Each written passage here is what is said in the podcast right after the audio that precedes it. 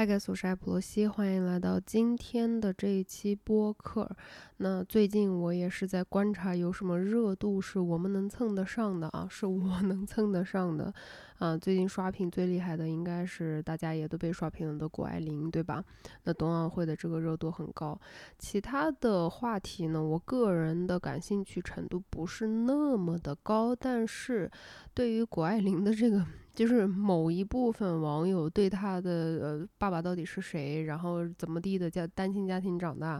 这件事情，就真的是非常执迷的去纠结，然后去攻击的这一点，那就我也没有看太多，我只是看到了一部分，所以就以这一个点，忽然之间引发了我的一个思考。其实这个话题我也是想聊了很久了，就是关于单亲啊。你是怎么看、怎么想，或者是你有什么样的经历？然后我昨天才发的这个动态，我看到大家已经非常非常踊跃的留言了。今天呢，还是以去读大家的评论的方式，结合我自己的一些看法呀、我的态度啊、我的观点和我的经历，想跟你们来聊一聊这个问题。因为我真的是觉得，就前一阵子，我有一个朋友，他还在跟我抱怨这件事情。就他自己本人是单亲家庭长大的，然后近期是打算婚恋啊，打算结婚，然后对方的家庭就表示说有这方面的顾虑，觉得单亲的孩子嘛都是有点问题的，所以不太愿意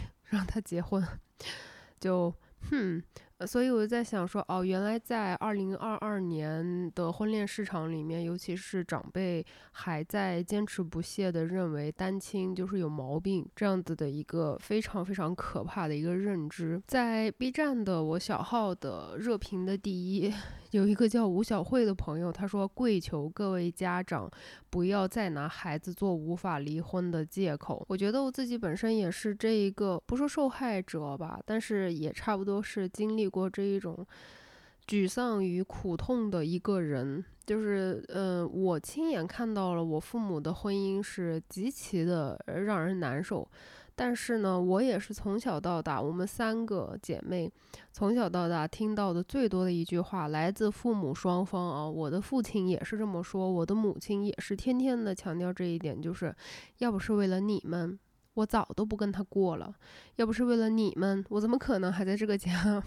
要不是为了你们，还不是为了你们长大以后能嫁人啊？呃，不然的话，女生啊，就单亲啊，以后嫁不出去。妈妈，你看到了吗？即使我没有单亲，我仍然是嫁不出去，所以问题不在这儿。我觉得这个点赞数也说明了一个问题啊，就是真的不要再拿孩子无法离婚啊。这个来做借口真的是够了，够了，stop enough。然后接下来小白你说我就是应该是指单亲家庭，跟爸爸在一起他们会说妈妈坏话，跟妈妈在一起会说爸爸坏话，我夹在中间很痛苦。还有就是问他们要钱的时候总是互推，Oh no！但是我基本所有开销都是我妈掏的，所以我极其不信任，呃，这个 U G G 的男生。嗯，这种影响真的是非常非常可怕，也非常大的。就是，哎呀，又是一个 我可以 relate 到的情节。我觉得小孩子，你把他进入到一个这种撕扯的状态，真的是非常非常非常的残忍。因为把你，你就想一下，你自己小的时候，对于爸爸和对于妈妈，你的爱是一样的，你都是无条件的爱他们的。然后你的生命，你的生存。你的吃喝就是能够让你的生命体征维持下去的全部来源、全部支撑，都是只能来自于他们的。所以你对他们是一个绝对依赖的这种状态下，还有情感上面的绝对依赖这种状态下，你最爱的这个人拼命的去让你恨你最爱的另外一个人。然后另外一个人也是做一样的事情，所以长期就会处于一个非常撕裂的状态。就是我很爱我的妈妈，但是爸爸在这样伤害她，那么我应该恨爸爸，因为我要爱妈妈。我很爱我的爸爸，可是妈妈这样对待他，我应该恨我的妈妈。我妈妈让我爸爸不幸福，所以我要恨他，才能爱我的爸爸。然后就是长期处于这种非常撕扯的状态了以后。心理上的各种各样的问题伏笔就埋下来啊，长大了以后就得掏钱，各种各样的去，嗯，心理咨询呀，或者是看病啊之类的，或者在最小的影响吧，就是自己对于这种亲密关系的处理，嗯，对于感情的态度，都是会是一个非常混乱和。艰难的一个状态，所以我觉得我曾经试想过啊，就是以前我可能还会考虑说，有可能也许我有一天改了主意会要孩子啊的这种想法的时候，我就跟我当时有可能会要孩子的那一任对象讨论过这个问题。我说，如果说，如果当时我们是打算领养，啊，我说如果说，嗯，将来咱有一天。呃，就是完事儿了，这个这个关系结束了。那么我唯一的需求不是说呃财产怎么分割还是怎么样，而是我们能够做到保证永远永远不在这一个小孩面前说对方的不是。第一，不要在小孩面前争吵；第二，就是我们两个分开以后，在这个小孩子面前永远是美化对方的这一个形象的。我不管有多恨你，我永远要美化你这个形象。啊，当时的这个对象他也是非常的同意啊。后来 我觉得，嗯，分手了。嗯，总之下面的一个回复有很多，我我看得出来有很多姐妹都是对于这个就是共情性特别的强。有一个朋友说：“天呐，姐妹，我和你一模一样，真的从很小就因为去妈妈家说爸爸，去爸爸家说妈妈，要钱到处推，感觉自己像皮球，踢过来踢过去。我的父亲又极度的不负责任，连我出国读书都是我妈一个人出钱。我爸装聋作哑，他甚至爸爸呢那边的亲戚说钱都是他出。”出的我真的是碍于面子不想反驳了，但他真的很多行为震碎我的三观。我现在即将毕业了，我只想以后工作好好照顾我妈，不想和他扯上任何关系。但我和我妈又很担心他以后会疯狂找我要钱。我父亲很多次暗示让我给他买房，我真的太无语了。他真的是一个典型的没出息、被我妈被我奶奶宠坏的人。他现在是有房子的，还是我奶奶当时给他买的？真的每每想起来我都昏厥。呃，晕厥，晕厥，对不起，我现在对这个错别字，呃，PTSD，我我错别字真的非常非常的严重，对不起啊，就是如果说我哪一些发音错了，就请你们给我指正出来。我觉得，尤其是在经济上面这样子，就像我刚才说的，你的生存依赖这些人的时候，然后他们还拼命的给你推，我不知道你们有没有遇到过那种情况。嗯，像我家的话，我是当然是这个上大学之前，我肯定是必须要靠我爸妈，对吧？呃，预科的时候也是靠我爸妈，然后我的这个资金这部分呢，都是问我爸要的。每一次要钱的时候，真的 就非常非常非常非常非常的难受。就给你钱的时候，还要各种各样的，那个钱已经非常少了。我从小到大根本就没有过零花钱，我之前视频里面也提到过嘛。我觉得最痛苦的也是鼓励到我后来大学四年，就是一直自己坚持去打工，支付我所有生活的费用，就是因为我实在是不想要跟他们再聊钱了。就有时候我跟我爸要钱，实在要不来，跟我妈去问的时候，我妈就会说：“我可没钱，你你要钱问你爸要。”所以在这种撕扯的过程当中，是真真的是非常绝望，真的非常绝望。然后接下来的这个朋友他说：“哦，我的天呐，那我真是太有话题可以聊了。真的所有都是一样的吗？我一直跟的是我爸爸，但是我爸因为工作原因经常不在家，我一直待在各种各样的亲戚家。小时候。”在妈妈那边的亲戚家的时候，听不到我爸亲戚的一句好话；在我爸这边亲戚的时候，听不见我妈的一句好话。我觉得单亲最重要还是得有人陪伴。是小姑一直管我学习生活，就从小觉得自己也很活泼开朗，但是不知道为什么，在二一年年底的时候诊断抑郁，对生活失去了兴趣。对大学放假回家这件事特别有抵触情绪，对于家庭这种环境感觉陌生，也可能是因为在寝室里，舍友经常给父母打电话打视频，我从来没有，舍友还经常问我，我也很说不上来的感觉，一直对于妈妈这种字眼感觉难以启齿，遇到一点点关于亲情这方面的东西，就共情能力太强了，眼泪止不住的流，哎，我读这一段也是马上就要哭了。然后他还回复楼上的那个姐妹说，跟楼上的姐妹还有一点相似的，就是我妈因为一直一个人过，她总是明里暗里跟我说，她之后只能靠我了，让我给她养老送终。我知道这是我应该的，但我总有一种被利用的感觉，因为她从来没有管我，即使在同一个城市，也可以一年不见一次。在我小学的时候，对我来说更是直接失踪了，我都不知道他在哪里，也从来没有给我打过电话、写过信。总之就是感觉被他抛弃了。这种被抛弃的感受真的是一个非常大的创伤。我自己也有这个英语叫 abandonment issue，是吧？就是你考雅思 背四级，永远的那个词典里面的第一个单词。Abandon 就是这种被抛弃、被拒绝，这种小时候，尤其是你生命初期的时候，来自你最信任、最依赖的人，嗯，表现出来的这一种冷漠呀、忽视啊，嗯，然后这种就是不管是精神虐待也好，肢体虐待也好，还是说，嗯，就整个人这个不存在呀，整个非常的缺失，这种状态呢？让你产生的这种被抛弃和被拒绝的感受，为什么会让你在成年之后亲密关系里面举步维艰？是因为，举一个例子来讲的话，你想一下，一个三岁的小孩儿，他需要他的爸爸或者需要他的妈妈，然后他被拒绝的时候，他是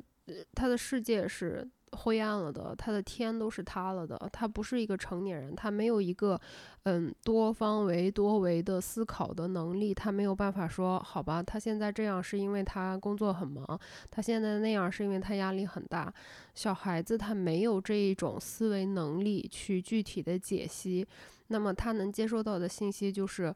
他不爱我，我不值得被我的最亲近的这个人去爱、去接受，那么我的世界就。呃，灭亡了就完蛋了，所以那种伤痛和那一种巨大的痛苦是可以把你淹没的。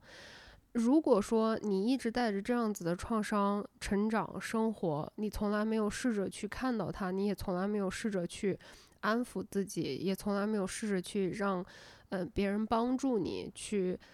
也不是说要改正这一点，没什么可改正的，就是能修复一点是一点的话。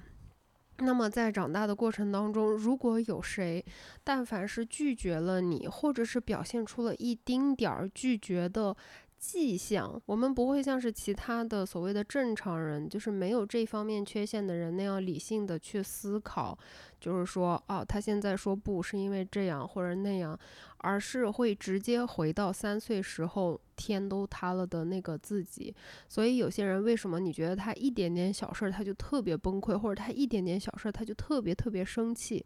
这样子就是情绪反应非常大的人，往往他们都是有巨大的创伤，并且他从来没有去面对过这个创伤，或者说以任何的形式去处理过这个创伤的。呃，当我慢慢的去学习、去了解、去接触到这些之后，我现在也才能开始慢慢的去感受到自己的一个感受，就是看见自己，让自己的感受变得客观，让他能够跟我共存，让我能够接受。我觉得这样我才有可能去慢慢的好转，所以。真的是小时候这样子被拒绝、被漠视以及被抛弃的话，对于人的一生的影响都非常非常的大。你敢想象你的，就是因为你在生活里面被拒绝的次数会很多，被抛弃的这种，也不说机会吧，就是你可能会被抛弃的这种事情也会非常的多。然而你每一次都是重新经历小时候的那种感受的话。就是会崩溃的人，就是会崩溃的。所以我觉得，大家如果是有这种巨大创伤的，啊，如果说你觉得你不太能支付得起这种心理咨询的费用的话，可以试着去多读这些心理学的知识类的工具类的书籍，就是可以帮助到自己的。并且我还是想要再强调一点，就是心理咨询这个事情，不是说你心里有毛病。才去做。我本来以为这个认知是已经很普遍，后来我了解到，就是还是有很多人觉得说，我得有诊断，我我才是去做心理咨询的，或者是，嗯，我现在有什么非常严重的问题了，我才要去做心理咨询的。不是的，心理咨询只要你能够找得到你可以去信任他的这种咨询师，你就是没有任何就是精神问题或者是别的很严重的事情。你每段时间去做一次咨询，对你自己的心理健康状态都是一个好的帮助。然后接下来这个朋友他说，我就是单亲家庭，父母在我六年级的时候离婚了吧？那个时候虽然很小，但是从来没觉得单亲家庭有什么不好的。父母性格不合，如果还要为了孩子继续保持家庭的完整，非常没有必要。所以我觉得单亲家庭其实对我来说也没有什么影响，或者说更好，因为再也不用听到父母的吵架声了。他们分开以后，基本和妈。妈妈一起生活。现在我也长大了，妈妈以后想要再找一个陪伴，找一个依靠，我也会支持她的。就是包括她在回复别人的评论的时候，她说，况且就算是有心理上的影响，其实就是我话也不敢说的太明白。很多时候，这种传统的，嗯，怎么说呢？价值的观念就是说，呃，这个家庭是必须要完整的。你背后的这个原因和背后的这个 产生的具体的来源，你细想是没法细想的啊。嗯，你真的如果说你不用再听到父母的吵架声，你不用活在那种高压并且非常焦虑的生活环境里面，对你自己的人生的帮助是非常非常的大的。然后接下来这位朋友说，从小到大父亲角色的缺失，不是单亲胜似单亲，而且父母之间非常冷漠，不交流，不沟通，但也不离婚啊，这个听着就很痛苦，这个真的好痛苦啊，父亲角色的缺失。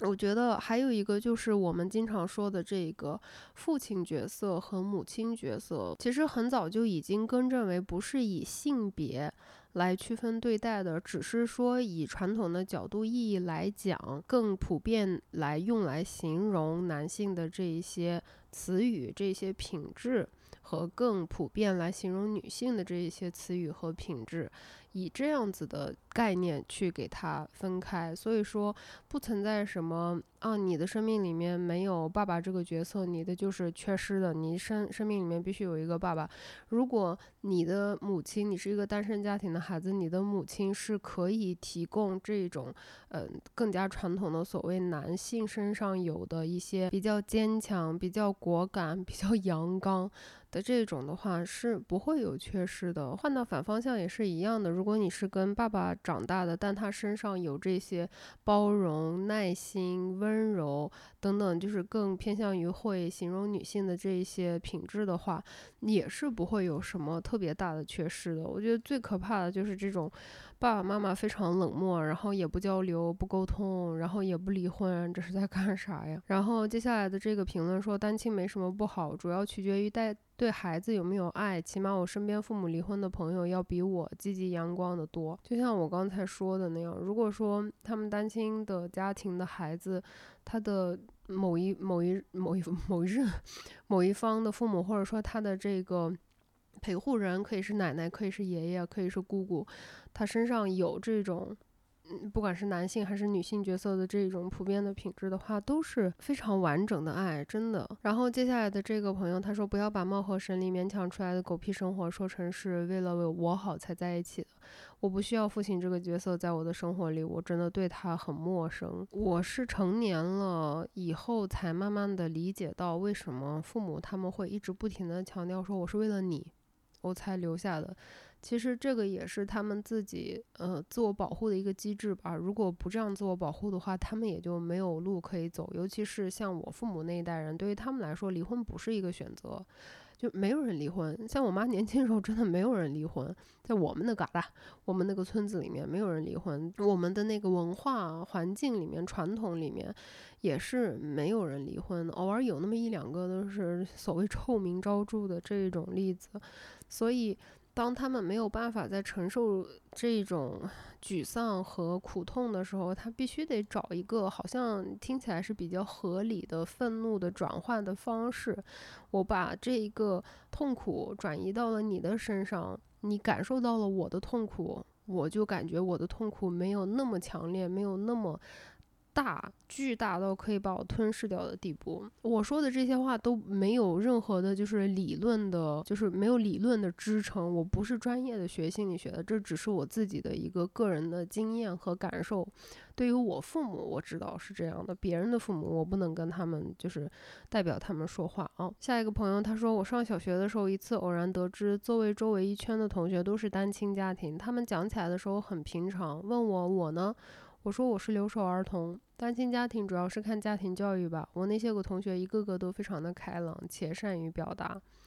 然后他又说，比起无休止的争吵，还不如离婚。我上高中以后被父母接到身边，那两年他们天天吵架，摔手机、砸电脑。我爸动不动跟我说这书不念了，回家找爷爷。他们一吵架，我也不知道该怎么办，只会哭，天天盼着他们赶紧离婚吧，离婚吧。到现在也没有离。我不想结婚了。我结婚如果变成他们这样，我不如自己玩，我自己过可以很开心的。我在之前拍的那个短视频里面，我有说过，就是人都是嗯学习的，我们的这个生性就是模拟。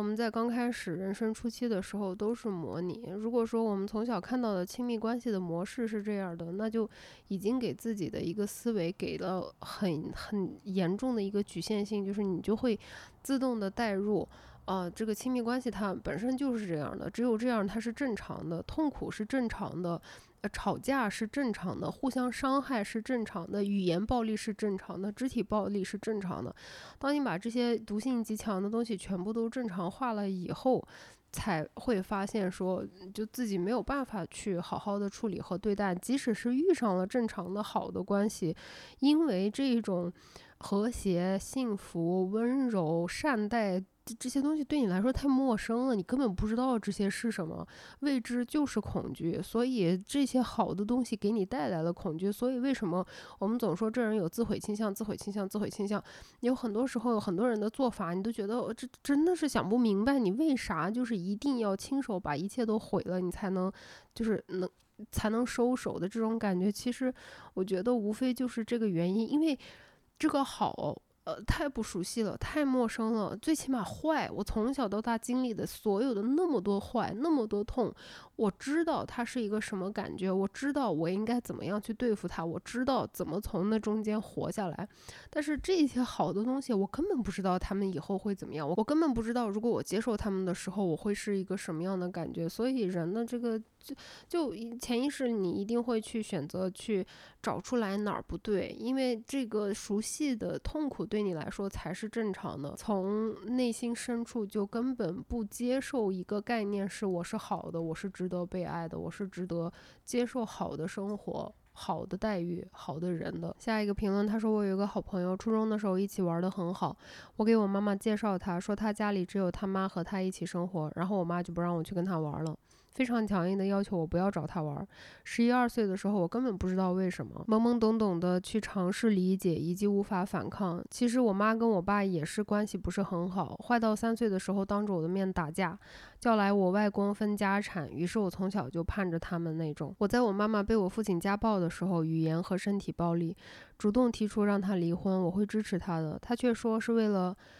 我有完整家庭才熬到现在，让我不要插嘴他们的婚姻，说我根本什么都不懂。但是无论是谁，只要是正常人都知道是不对的、不正常的吧。我现在每年冬天都疯狂流鼻血和常有的耳鸣，是因为我父亲以前扇我耳光扇出来的。单亲家庭真的有那么令人羞耻吗？因为我父母和社会整体对于女性生存环境的原因，我真的非常恐惧亲密关系。相比起一段有毒的关系，我宁愿一个人。然后他马上就开始道歉了，说好像一不小心说了一些不相关的东西，希望不要给大家带来不好的观感，说的太多了，对不起。祝愿老罗和大家都可以拥有平静、安心、舒适的生活。就非常谢谢你，但是这个不是你应该去道歉的。也有其他的朋友去安慰他。有一个朋友，他说：“抱抱你，你不是一个人。”我还记得幼儿园的时候，我爸妈吵架，我爸问我，如果他俩离婚，我跟谁之类的。其实我觉得父母离婚对孩子的影响确实是有，但是如果他俩在一起过得不开心，还是早分开比较好吧，不然隔三差五就是大吵大吵一架，真的好烦。我也不清楚，现在只想赶紧毕业，和他们保持一定距离。当然，我还是很爱他们。啊，这个朋友他又一次道歉，他说：“虽然我知道老罗一直说说这些没关系的，是你要求我们这样说的，但是我很清楚，说这些沉重的话题会给人带来心理压力，所以还是说要说抱歉。他他说就让我说抱歉吧，那我就允许你说抱歉吧。你想说你就说吧，这个并不是给我带来心理压力，我只是。”我只是出于各种各样的原因啊，我的性格就形成了这样的极其高敏感的一个性格，并且呢，我的共情能力会可能比起大家来说会更加的强一点。这个东西是一个双刃剑，有些时候有些场景里面共情能力很强，会对你是一个帮助，会对你和别人的关系是一个帮助。但是我自己觉得，大部分的时候这一种程度的共情能力来讲。也是有一点负担的那种感觉。不是说你跟我说这些会让我觉得负担，而是我 我现在想要抱歉，因为我感觉。我怕你看到我的这个反应会让你觉得有压力啊，会让你觉得说啊，你就是后悔来跟我说这些了。因为这个我会觉得有压力，我就就觉得说，如果我的反应不要那么过激的话，别人可能不会有抱歉的心情。我们两个就互相道歉吧，互相道歉啊，下次约个饭，然后两个人 拼命就对着对方磕头。然后下一个这个朋友他说，就身边我知道的单亲同学朋友来说，他们生活大体跟双亲感觉差异不是很大，不过感觉有时候他们反而更细腻、敏感，共情能力更强。单亲这个词真的不可怕，不同单亲家庭肯定有不同的具体的家庭状态，但其实双亲家庭也是啊。不希望单亲这个词变成一个贬义的刻板印象。这位朋友他又补充了他自己的评论，他说，其实我想表达的是，单亲家庭并不一定会让身处其中的人生活悲惨。对我非常的同意，或者说形成极端的丑陋的性格或者是人格，这个词一直是被污名化。事实上，无论是单亲还是双亲，甚至其他各种形态的家庭也好，只有互相尊重、互相理解，以及最重要的是有互相真诚的爱。这样家庭里面的人会呈现比较好的精神状态和生活状态。如果总是要去面对冲突、矛盾跟困境的话，无论什么样的家庭形态都不可能让一个人特别乐观跟阳光吧。我自己就是这样的，我有双亲，三代共同生活，但因为家庭等级分明，我从小就活得比较需要看人脸色，总是小心翼翼，就养成了特别敏感的性格。我记得小时候，我的朋友都不敢来我家做客，说我家好严肃，好可怕。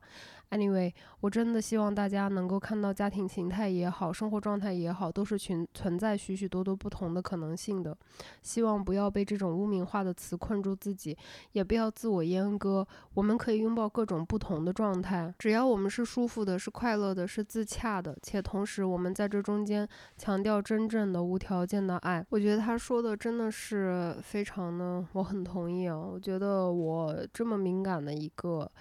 点也是跟家庭的这个环境有关，因为我父母都是这种人，然后我从小为了能够生存呢，就学会了，可能甚至他在他们出现之前，就根据开门的声音和进来脱鞋子的声音来判断今天他是一个什么样的心情，我接下来要。将要面对什么样的遭遇？这个长此以往，就让我形成了这种非常可怕的能力。我到现在都会是这样子的，在我自己呃像这种交往的亲密关系的人呢，这个我不知道我之前有没有提过，我感觉我是提过的，嗯，或者是关系特别特别好的朋友啊，就生活里面相当亲近的这一种关系的人，我不只有一个人跟我说过，说有时候就是我对于他们的那个情绪的捕捉的能力有一点。让他们觉得不舒适。就我前面的那一任交往的跟我说过这个问题，他说有时候他真的是会，嗯，有一点儿害怕，呃，跟我打视频啊，或者是打电话，就就是连发短信他也害怕，他觉得自己好像已经，嗯，呃，也不说伪装吧，但是最起码尽可能的不要表露出任何有不对劲儿的状况的时候，我仍然是会第一时间去。呃，问他说是不是有什么事儿，怎么样的？他说有时候觉得吧，嗯，特别幸福，就觉得啊就被关心了，就怎么样？他说，但是有时候就觉得还是蛮负担的。包括这种身体细节的这种小的细节，我也会特别敏感。有一个例子，他说，因为我们之前一直是异地嘛，就有时候要讲那个视频通话，然后因为时差的原因，可能在我这儿很早的时候，他那儿已经非常晚，想睡觉了。咪咪又在拉屎，不好意思啊，那跑猫砂的声音巨大。然后呢，他有时候觉得说，为了不想让我觉得他好像对于我说的这个话题不是特别感兴趣，所以他就会忍那个哈欠。他只是因为困，但是他说他真的没有做出任何动作的时候，我就会直接讲说你打哈欠吧，没事儿的。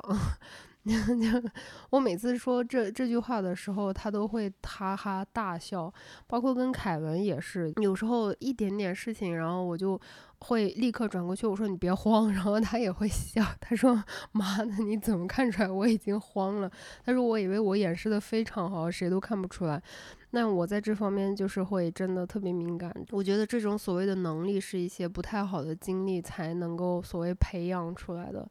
所以我为啥一直都说我不喜欢懂事的小孩，我也不喜欢别人形容说，哎呀，这个小孩真好呀，哎呀，六岁就感觉很成熟、很懂事。No No，每当我看到这样子的小孩，我就在想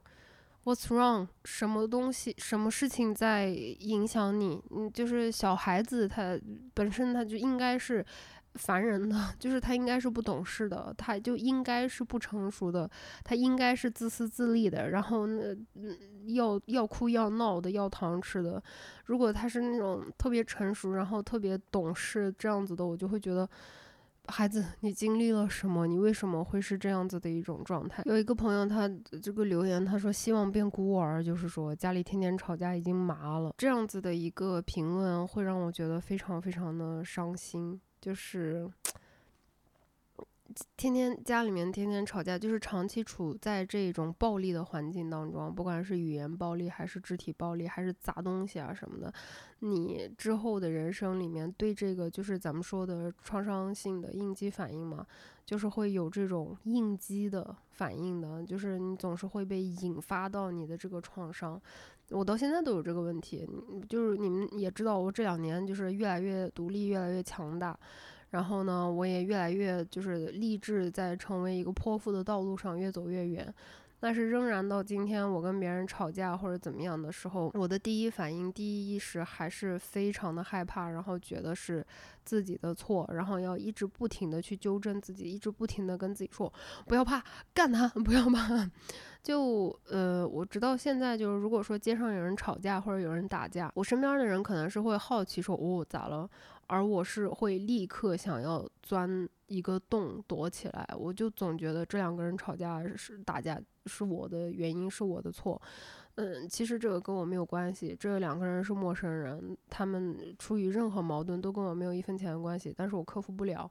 呃，因为我长期处于这种暴力的环境里，我对于这个场景已经是非常非常的不能耐受了。所以路上有人稍微大声一点喊什么东西，或者是谁要是走路走着走着包里面什么东西掉地上了，我都会有这种感觉，而且大概是要十几分钟以后。嗯，不停的跟自己讲，然后深呼吸才能缓过来的。所以，哎呀，我就说这种家里面天天吵架，对于人的负面影响真的太大了。还有，我看到很多朋友们的评论里面是说，呃，就是觉得因为这些家庭关系的影响啊，就是不想自己再生孩子，因为很怕成为父母那样子的人。这种影响，我我也是确实特别能理解。我现在已经是非常坚定的不婚不育了，是吧？但是我在曾经不够坚定的时候，包括对于我的外甥女祖拉拉，她，我就是把她，我我认为她就是我自己亲生的小孩嘛，我都是会有这个疑惑和会有这个恐惧的点，就是我很害怕。在以我的父母对待我的方式去对待他，我非常害怕去重蹈这个覆辙，我怕没有办法以我自己的能力去保护好他，或者是爱护好他，就这个是会非常的打消我想要去。生育孩子、培育孩子的一个积极性。然后有一个朋友，他说想知道对亲密关系的创伤程度，底下的回复都已经非常的齐全了。就是这个创伤不在于单亲不单亲。我刚才在节目开始也说了，如果说你的这个陪护人、你的监护人，对于你他所给予你的东西是一个很全面的。这种的话，嗯，对亲密关系没有创伤，恐怕只有帮助。就这个完全取决于培养你的人，他具体是怎么样的。如果你是单亲妈妈，然后她非常的强大，她非常的独立，她非常的坚决，她非常的果敢，然后她非常的温柔，非常的包容，这恐怕会是培养出来一个心理非常强大，然后能力也非常的强，然后也非常厉害，谷爱凌这样子的孩子啊。这个就是一个最好的例子。然后接下来一个朋友他说，从小就和妈妈一起长大，完全不觉得有什么爱的缺失，就我刚才说的那种，或者性格缺陷。因为爸爸妈妈在我不记事儿的时候就已经不在一起了，所以他们的分开对我没有什么影响。唯一的影响可能就是对婚姻这件事儿没有信心吧。但因为我和喜欢的人结婚暂时还不合法，所以也没有什么关系。所以我的结论就是过不下去就赶紧离，越早离对孩子的影响越小。然后我们来看一看微博这边的网友回复啊。这个热评第一，这个朋友说，总有人说单亲家庭的孩子心理没有那么健康，每次听到这个话就觉得非常的无语，就是不单亲就健康了吗？难道只有父母不健康，孩子才不健康我感。然后还有一个朋友，他说小时候不理解，现在觉得没什么，大人也有自己的选择，但不要伤害别人。我身边有朋友是单亲家庭，他们独立有想法，对自己和对别人都很好，能把自己照顾好，能从生活中得到爱。我也会在他们面前避免这个话题，就是这种 P 三 love 的感觉。接下来这位朋友他说，父亲烂赌且固执地认为能翻盘，母亲尝试过报警阻拦，亲友劝解全都无果，换来的是父亲的辱骂和暴力对待，我至今都没能原谅他。母亲在厨房哭着，哎呦，对不起，咪咪忽然钻到了我跟前的这个桌子上，露出了一个小猫咪头，太可爱了。我至今都没能原谅他。母亲在厨房哭着问我：“你以后跟你爸还是跟我？”我坚定地说：“你。”可惜我母亲至今没能离婚。可怕的世俗和母亲一味的忍让，一直牵制着她。可我内心很希望她在那年能勇敢地摆脱。我在前两年的时候，我有一个比较亲密的友人，他面对离婚这件事情，然后他当时在最极其痛苦的时候跟我倾诉，他就是一直在纠结这一个问题，就是说他怕。结束这一段婚姻关系会给他的孩子带来不好的影响，他觉得他是不是在粉碎一个孩子拥有一个完整家庭的这种可能性？他很害怕，嗯，离婚了之后他自己是没有办法去成功的度过自己的人生，他很害怕没有了现在的各方面的这一些来源和支持，他会怎么？就是其实他所有的担心全部都是来自于恐惧。我记得我们当时反反复复、反反复复的聊这个话题，最后达成的一个共识就是说，小孩子其实他永远看到的都是你表现出来的一个品质，这个才是真正会给他带来勇敢、还有决心、还有安全感的一个重要的元素要素。嗯，后来他离婚了之后。虽然整个过程非常的不容易，很挣扎，可是他做到了。他离婚了之后，无论再艰难再苦，嗯，带着小孩儿，然后非常努力的工作，现在逐渐恢复到了一个经济比较平衡的状态，并且可以追求自己事业的状态。然后小孩子也到了一个相对来说更加好带的一个年龄。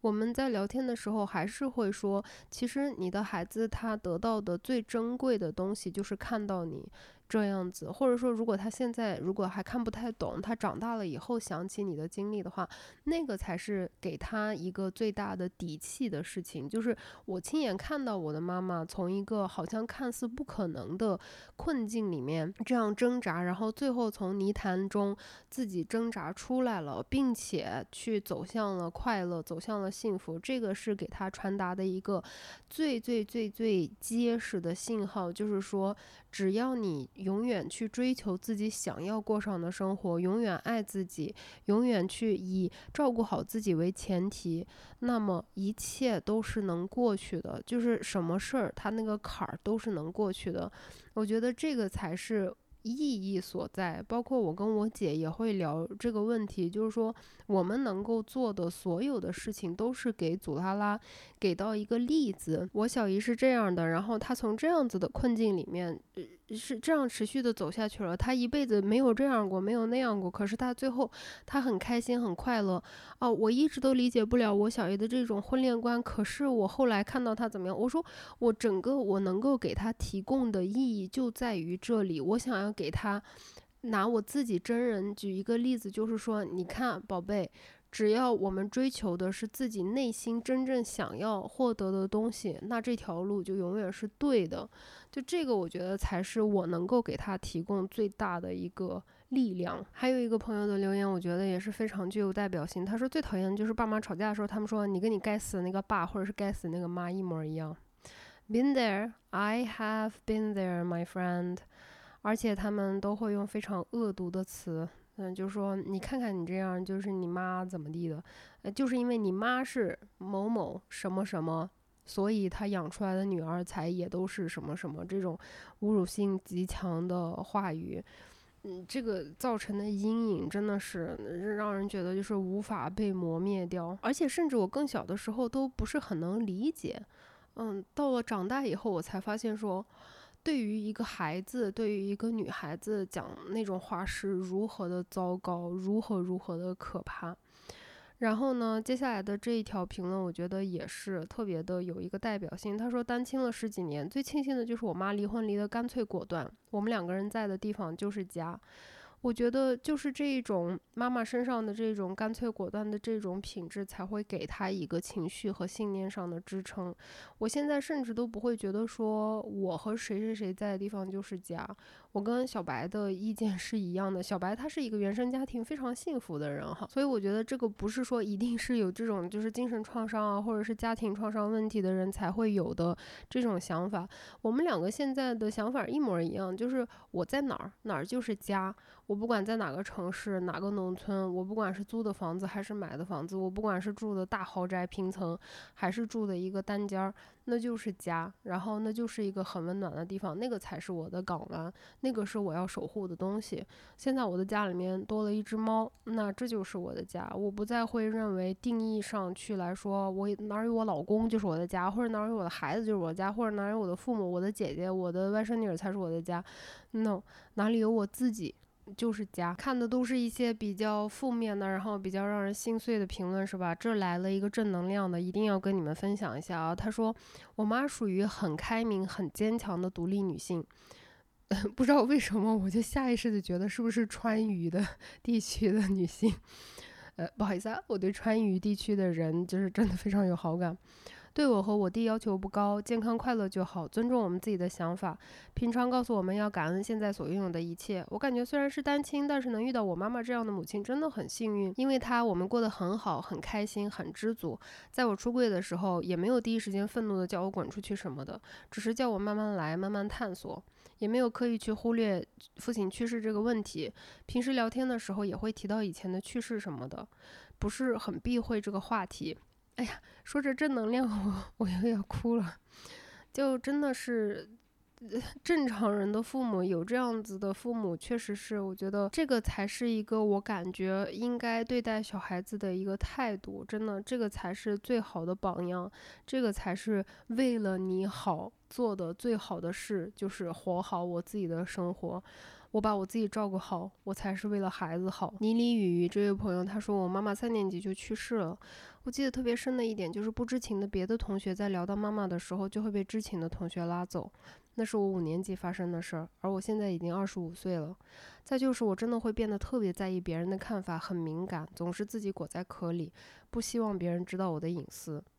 还有就是，每次听到别人说谈恋爱不能找单亲家庭的，就会很挫败。我不知道没有办法选择的事情也会成为一个缺点。所以，除了亲人和特别亲密的朋友之外，我从来都没有讲过我很小的时候就没有妈妈这件事儿了，也和姥爷那边的亲戚不来往。最讨厌别人安慰我的词儿就是坚强，那是因为我没有选择呀。我觉得他说的真的是特别对，而且我希望以我自己的一己之力，把我的手放到你的肩膀上，跟你说，朋友。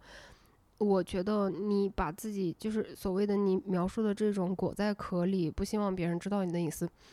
这是应该的，这是应该的。你的隐私就应该是你的隐私。你妈妈去世这件事情，不管你想说还是不想说，还是你不想让任何人知道，这都是应该的。这是你最最最最最基本的权利。如果说谁拿这一件事情去以任何角度批判你，都是他不对，都是他在侵犯你的隐私，都是他在造成一种 violation。不想让别人知道也非常非常的正常。隐私就是隐私，你爱说就说，不爱说就不说。而且这些觉得啊谈恋爱不能找单亲家庭的人，他脑子确实就是咋说呢？话也不要说的太狠吧。就是我觉得到现在能说出来，哎呀，找找男朋友或者找女朋友不能找单亲家庭的，找男朋友找女朋友不能找农村的，就这种话的人，他的这个思维意识的眼界，他太窄了，他。他懂的知识太少了，他看的太少了，跟这种人在一起本身就是会非常的累啊。换句话说，就是这种人本身你也喜欢不起来，所以就互相过滤掉。我觉得其实也挺好的。然后有一位朋友说，我想问的一个点就是，单亲家庭和现在的这种丧偶式的家庭，哪个对孩子的影响会更大？就像我刚才说的。哪一个家长能够提供的更少，那就会负面的影响更大。真的，丧偶式的家庭里面，如果说这个妈妈她真的，对不起啊，我自动的带入了丧偶式，永远是父亲缺席而不是母亲缺席。对不起，我知道有特例有个例。但是我也不应该一棒子打死，不应该扫射，道歉。男人好的很。但是这种所谓的丧偶式家庭里面，如果说这这个妈妈能够做到，她无论她心里面有多么的怨念，她都不会在孩子面前表现出来对她的父亲任何的攻击，不停的去鼓励他们要爱他们的父亲啊，不去透露任何关于他父亲不好的地方。就是他之前决定离婚之前的这样子的一个行为，小孩子看到说人犯错是正常的，人经历不好的事情也是正常的，最重要的是你怎么样去接受，怎么样去处理，然后怎么样去往前继续走，重新开始吗？难道不是吗？如果说你一直提供的都是爱，我觉得。最正常不过和最健康不过的方式方法，就是让你的孩子知道，我是一个普通人，我第一次当妈妈，我有很多的缺陷，我有很多的不足，我不是一个权威，我经常会做错事，我经常经常会说错话，我经常会表现的不像一个成年人，我经常会觉得累的什么都不想干，我经常想要躺在地上大嚎啕大哭，然后什么都做不了，这都是很正常的。唯一 matter。唯一重要的就是我们之后怎么样重新站起来，重新开始抓紧自己的人生的方向盘。然后这个朋友的发言呢，我觉得也是有点代表性的，我也有点想分享我自己的一个一路走来的一个经历和感受。他说，小时候大概在我二年级的时候，爸妈总是不停的去拌嘴，真就是啥事儿都得要争出一个谁输谁赢的结果。我和弟弟觉得他们拌嘴很影响家庭氛围，而且爸妈看起来处的也不是很开心的样子。那会儿我和我弟。贼想我爸妈离婚，也一直在劝，甚至到我上了大学以后，我爸肉体精神出轨不知道多少次，至今都没有离婚。就这件事情，我也曾经非常非常努力的、非常反复性的想要去帮助我爸妈离婚，因为我觉得他们两个都被困在这段婚姻里面，极其的痛苦。可是我后来 的后来，我终于学会了。卡拉 OK DNA 动了啊！就是我终于在几年前学会的一件事情，就是这是你的婚姻，这是你的生活，这是你的人生。我不会再干涉了，因为干涉对于我来说产生了巨大的一个精神上面的消耗，能量上面的消耗。你的感情生活不应该把我卷入进去。这句话听起来好像比较无情，我妈也骂过我这一点啊，她有觉得我很无情，我白眼狼什么的。但是我觉得这个边界感真的是对我来说非常重要的一件事情。他们没有办法处理好他们的情感生活。好吧，确实这这是一件很糟糕的事情，但是我不应该是对你们的这个糟糕的生活负责任的那个人，我也不应该是被你们糟糕的生活、你们糟糕的感情所拖垮的那一个人。你有你自己的选择，我只能尊重你。你来咨询过我的意见，我给过你非常非常明确的意见，我也给过你非常非常明确的支持。但是在这样子的一个前提下，你仍然还是没有办法有勇气去踏出那一步，你还是没有办法去让自己努力的开心起来的。话，那么我即使是再痛苦，我再爱你，这仍然是你自己的选择，这是你自己的人生。这句话听起来有多么的残忍，这都是一个事实，这是一个非常冷冰冰的事实，就是咱们一个人来，一个人走。这个世界上每一个人都是一个人来一个人走的，所以你自己的人生真的永远永远永远就是只有你自己一个人能负责，不管男的女的都是这样的。啊，接下来这个朋友他的例子也是啊，又印证了我刚才说的所有的话。他说：“我爸爸在三岁那年意外去世，我妈独自抚养我。她是一个坚强女性。她告诉我，就算没有爸爸也没有关系，我们不比别人差。同时，她告诉我，人最重要的事就是发展自己。这两点对于我来说意义重大。所以在家庭方面，我从来没有觉得我和其他人不同。从小到大，周围人对我的评价也都是完全没有想到你是单亲的孩子。”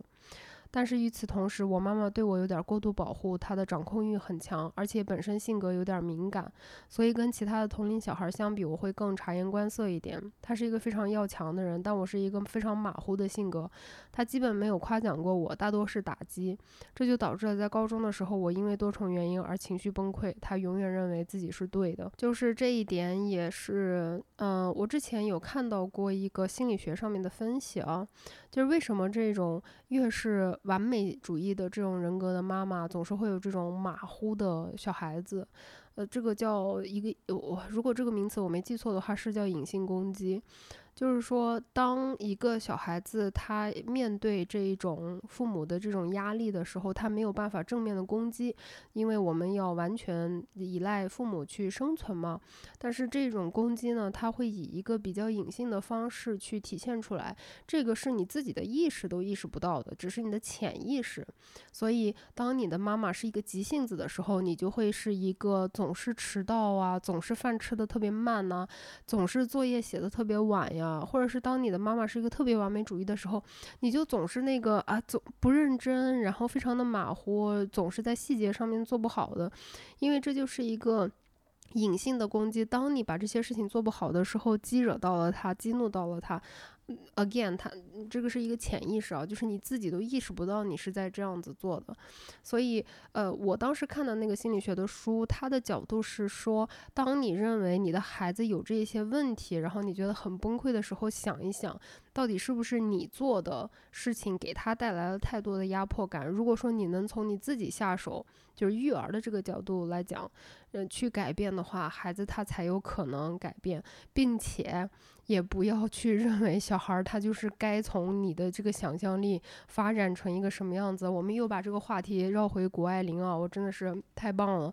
我就是觉得现在我有看到一些，就是说谷爱凌是一个鸡娃范本儿。我觉得这一个 概念呢，没有说特别的可笑吧，但是确实会让我觉得想劝一下，就是大家。